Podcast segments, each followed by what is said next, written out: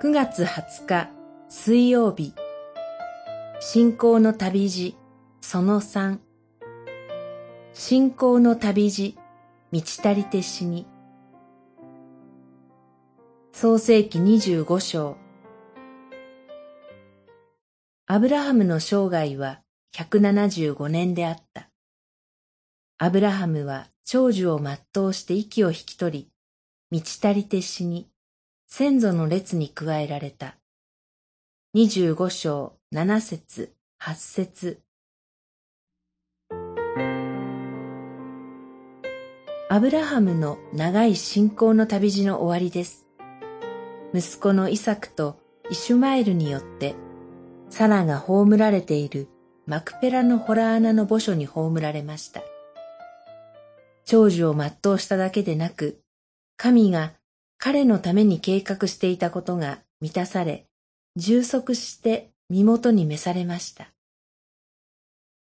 しかし、アブラハムの生涯を顧みるとき、満ち足りたものだったでしょうか。故郷を旅立つとき、私はあなたを大いなる国民にし、あなたを祝福し、あなたの名を高める、と約束されました。カナンの地に入ったとき、あなたの子孫にこの土地を与えると約束されました。この子孫と土地の約束はどうなったのでしょう？満ち足りてとは程遠いものでした。妻のサラからはイサクが一人生まれただけです。土地についてはマクペラのホラ穴を墓地として確保しただけです。一握りの地を得たに過ぎません。子孫の約束も土地の約束も未完の状態ですが、これで良いのです。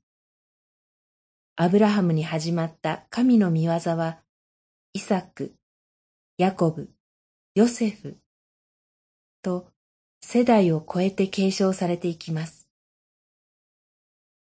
私たちの人生も未完なのではないでしょうか。信仰の働きとミッションは一代で完了しません。世代を超えて担われるのです。私たちは希望において満ち足りて召されるのです。祈り。主なる神よ。私も今、人生の旅路の終わりに差し掛かっています。思い煩いをあなたに委ねて終わりを全うさせてください。